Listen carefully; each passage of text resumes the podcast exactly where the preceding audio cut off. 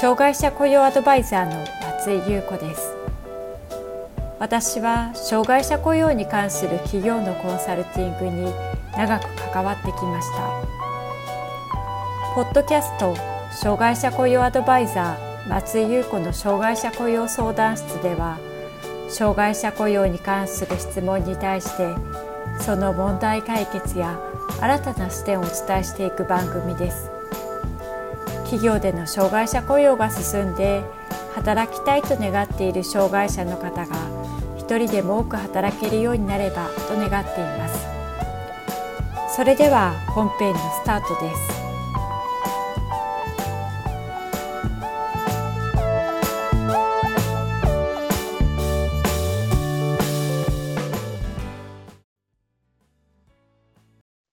障害者雇用 .com の松井です。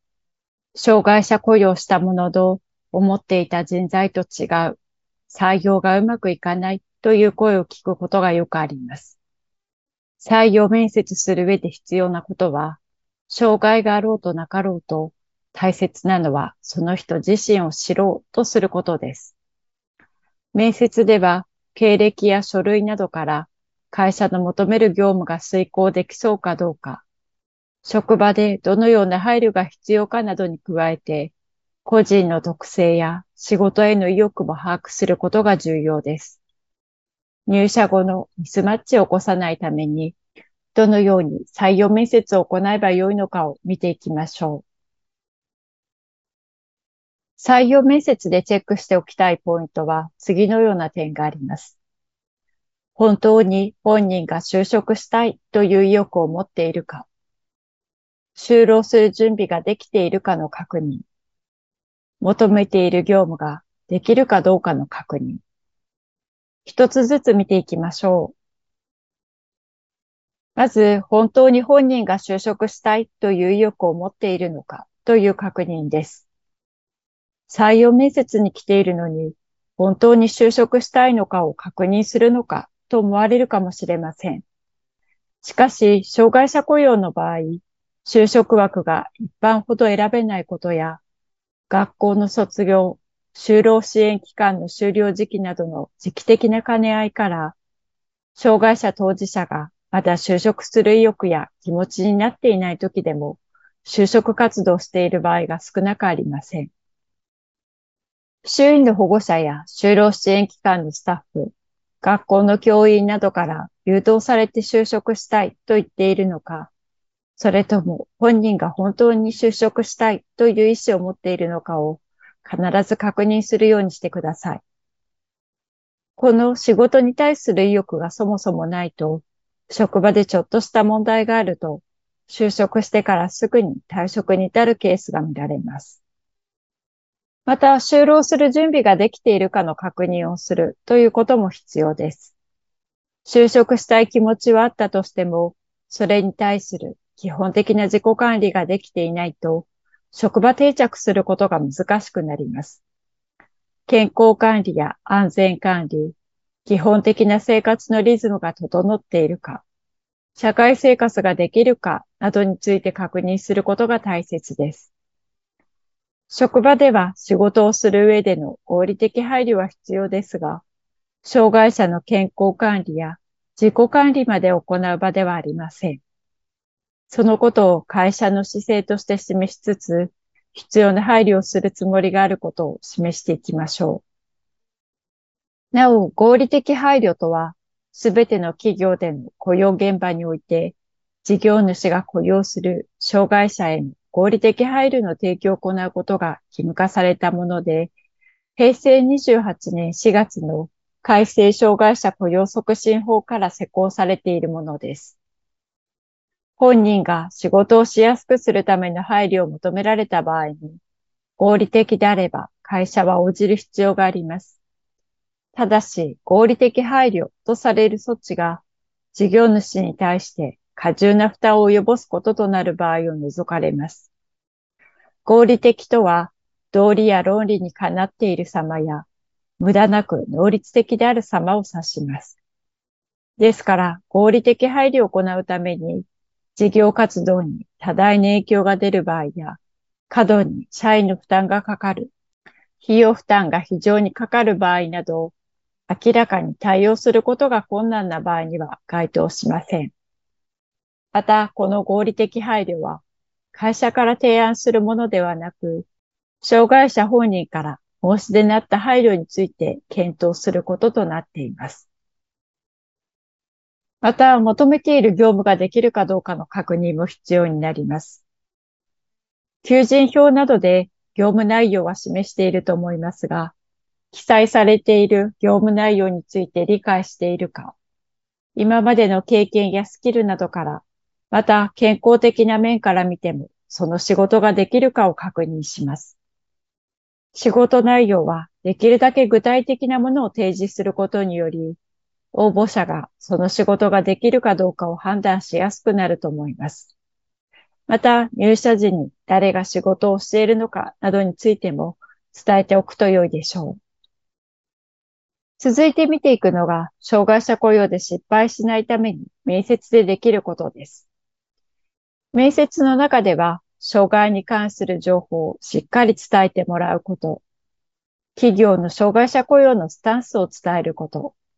応募者の能力を引き出すことを心がけること、このようなことが大切になってきます。まず、障害に関する情報はしっかり伝えてもらうようにしましょう。企業には合理的配慮を示す義務がありますが、障害者当事者が言うことをすべてそのまま対応するということではありません。どのような配慮が必要なのかについて、採用面接で障害の状況について次のような点を確認しておくと良いでしょう。障害の状況、通院の頻度、服薬、緊急時の対応、通勤手段、職場で求める合理的配慮の内容、職種によっては出張や残業の可否、このような点です。続いて、企業の障害者雇用のスタンスを伝えていくと良いでしょう。最近、当事者の方からの相談で多いのは、障害者雇用で採用されたので、もっと配慮があると思っていたが違ったというものです。一言で障害者雇用と言っても、どのような障害者雇用を進めていくのかは企業によって異なります。一般の社員と同じように活躍してほしいという思いを持っている企業もありますし、雇用率を達成することを重要視して、就業時間を一般社員よりも自覚設定しているところもあります。また、スキルアップしていけば、正社員登用されるところもあれば、採用しても同じ仕事内容、勤務時間というところもあります。これはそれぞれの会社の方針に沿って行うことですが、このような会社の障害者雇用のスタンスを伝えておくと、採用してから思っていたことと違うというミスマッチは減ることが多くあります。また、応募者の能力を引き出すことを心がけるということも大切です。面接の場では誰でも緊張しがちです。良いところ、長所を引き出すために、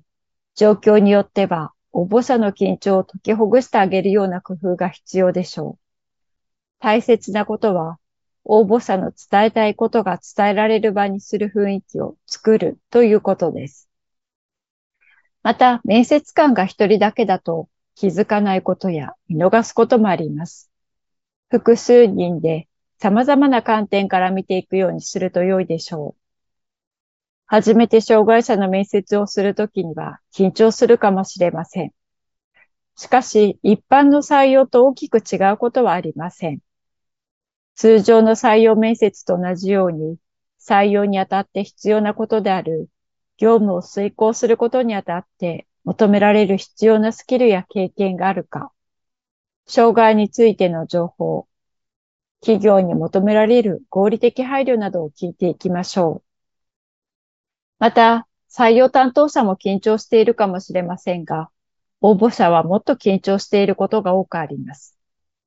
応募者のことをよく知るためにも、就労支援機関のスタッフや特別支援学校の教員などの普段接している人の同席を許可することによって、多くの情報を得られることもあります。聴覚障害にある場合には、事前にコミュニケーション手段を確認し、手話通訳などコミュニケーションができる体制を作っておくことが大切になります。まとめです。障害者の採用で見ておくべきポイントについて考えてきました。基本的な考え方は一般的な採用と同じですが、障害者雇用においては、障害への必要な配慮や求めている業務内容ができるかどうかを確認すること、また、会社の障害者雇用のスタンスを伝えることで、就労後のミスマッチをぐっと減らすことができます。採用面接でチェックしておきたいポイントは次のような点です。本当に本人が就職したいという意欲を持っているのか、就労できる準備ができているかを確認する。求めている業務内容ができるかどうかを確認する。このような点を押さえておいてください。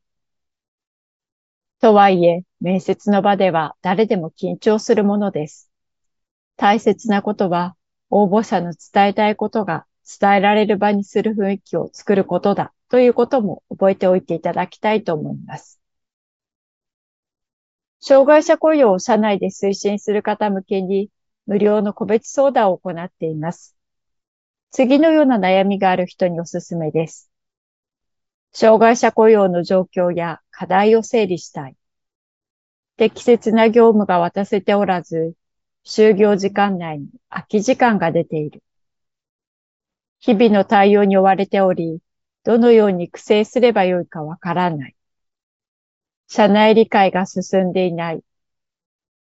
組織としての方針が決まっていない。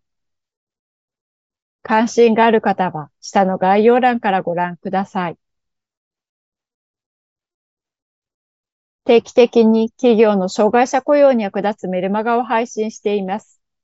詳しくは概要欄からご覧ください。障害者雇用相談室では、あなたの会社の障害者雇用に関する相談を受け付けています。こんなことが聞きたいというテーマや内容がありましたら、障害者雇用 .com のホームページにあるアドレスへお寄せください。お待ちしております。